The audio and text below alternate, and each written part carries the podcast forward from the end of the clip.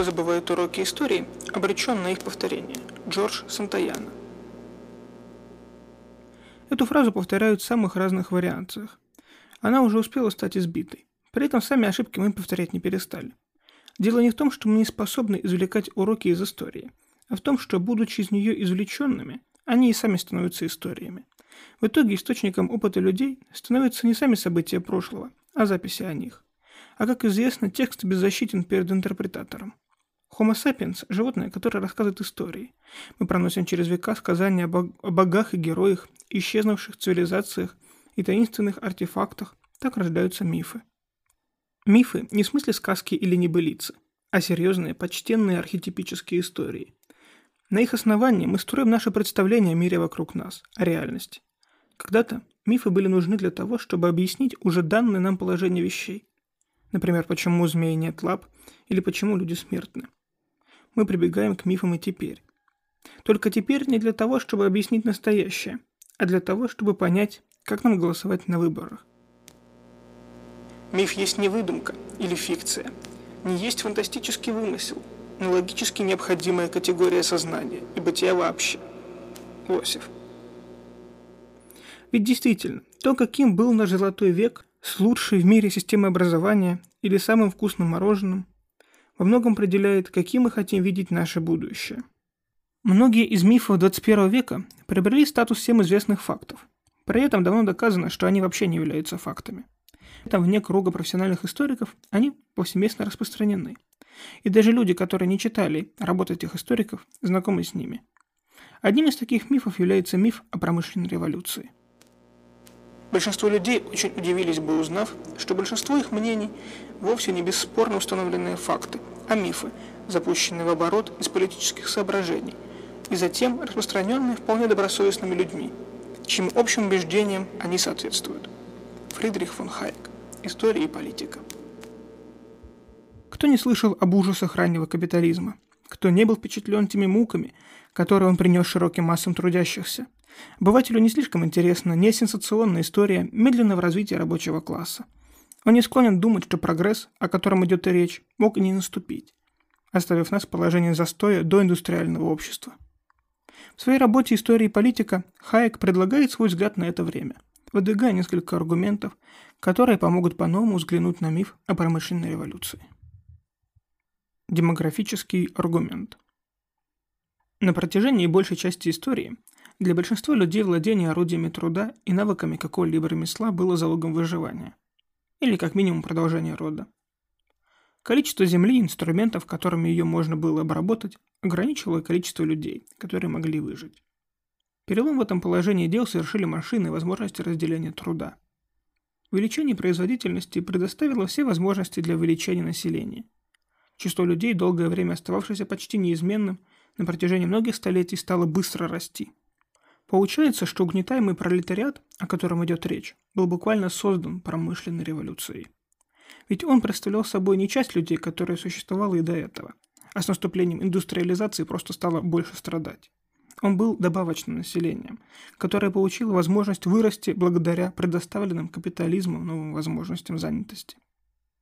Повышение производительности труда позволило тем людям, которых родители не снабдили орудиями труда и навыками, прокормить себя самостоятельно, своими собственными усилиями. Выходит, что в этом контексте мы должны говорить не столько о качестве жизни рабочих, сколько о факте их жизни вообще. Но как вышло, что этот акцент сместился? Когнитивный аргумент. Когнитивные психологи давно обратили внимание на то, что наши оценки и ожидания получают позитивную или негативную окраску в зависимости от наличия контрастного объекта, с которым мы можем провести сравнение. Прямоугольник среднего серого цвета будет восприниматься светлее или темнее, чем есть на самом деле, если рядом с ним соседствует темная или светлая рамка. Поднимаемый предмет может восприниматься тяжелее, если перед этим человек поднимал более легкий другой предмет. И наоборот, вес будет казаться меньше, если предыдущий предмет был тяжелее. Зафиксированное количество вознаграждения животные работают старательнее, если ранее полученное вознаграждение было меньше. И напротив, они работают менее энергично, если полученное до этого вознаграждение было больше. Человек представляется более привлекательным, если он сравнивается с менее красивыми людьми. и менее привлекательным, если другие люди более красивы. Этот феномен получил название эффекта контраста. Рост благосостояния, который был достигнут в индустриальном обществе, повысил стандарты и устремления. Факты, которые раньше не привлекали внимания, теперь на контрасте с возможностями новой эпохи стали бросаться в глаза. Бедность и страдания стали более заметными и менее оправданными, так как общий уровень жизни рос как никогда быстро. Нищета, которую мы наблюдаем в этот отрезок времени, сравнивается с открывшимися возможностями, а не с уходящими реалиями прошлого. Нет ни одного свидетельства, что тогда она была ужаснее или хотя бы такой же, какой была прежде. Атологический аргумент. Когда-то богослов и философ Ансельм Кентерберийский предложил свой аргумент в пользу бытия Бога. Он основывался на идее, что раз мы можем помыслить Бога, идея Бога существует в нашем сознании, следовательно, и Бог существует, ведь мы не можем помыслить того, чего нет. В память о этом святом свой третий аргумент мы также назвали онтологическим – он, можно сказать, вытекает из предыдущего. В связи с промышленной революцией мы часто слышим глаз вопиющий о плачевном положении рабочих того времени и их требования об улучшении Ионова. Да, выше мы говорили, что они в некотором смысле стали жертвой когнитивной ошибки. Но не стоит забывать, что сама эта ошибка может быть возможна только тогда, когда есть то, с чем можно сравнить свое положение. Требования трудящихся были и остаются следствием кардинального улучшения их положения. Как завещал святой Ансельм, Помыслить, а значит и потребовать, можно только то, что уже существует. Саму эту возможность подарил капитализм. Интенциональное познание. Факты подобны бусинам. Чтобы собрать их воедино, нужна нить. В естественных науках эта нить узнается общая теория, а в гуманитарных или социальных это может быть определенная идея или цель.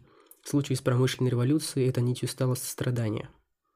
Исследователям истории Англии сильно повезло – как в их распоряжении оказался целый цикл докладов королевских комиссий и комитетов, которые собирали данные положения населения, в том числе и рабочих.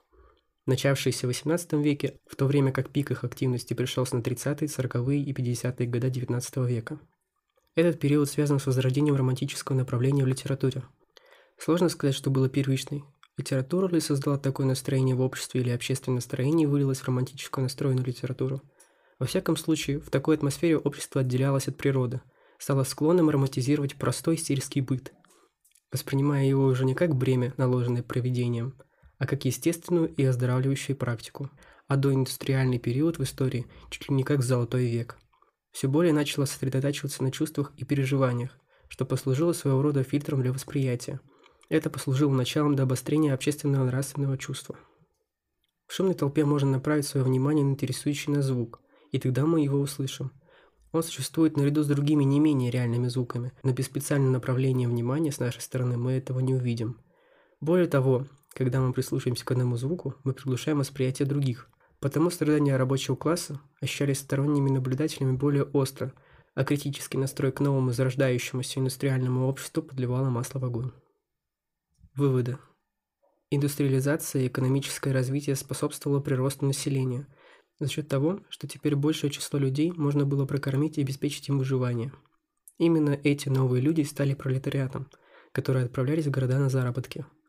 Наблюдая за возможностями, предоставленными новым временем, наблюдатели повышали и свой запрос на уровень жизни. Их стандарт повышался, им хотелось большего. Это приводило к обесцениванию уже достигнутого благосостояния. Оно воспринималось как нечто должное – с тех пор и до наших дней социалисты, рассчитывая на зависть бедных к богатым, будут указывать на разрыв благосостояния и подпитывать этим наши неизменные стремления.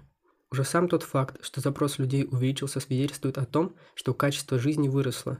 Нельзя хотеть того, чего нет, чего ты никогда не видел. Чем выше ты поднимаешься, тем более низким оказывается то место, от которого ты стартовал. Чем обеспеченнее оказывались одни слои общества, тем более тягостной и непереносимой казалась им бедность других слоев. Это способствовало состраданию более образованных и обеспеченных людей, другим своим согражданам, что не могло не отразиться в документах истории, которые создавались этими образованными людьми для таких же, как и они.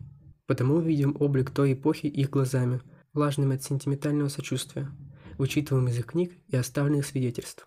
Но смотрим мы еще с более высокого уровня жизни – Оттого индустриальное общество кажется нам новыми темными веками, за которые с поддачи пропаганды мы виним капитализм. Вот уж воистину, капитализм породил своих могильщиков –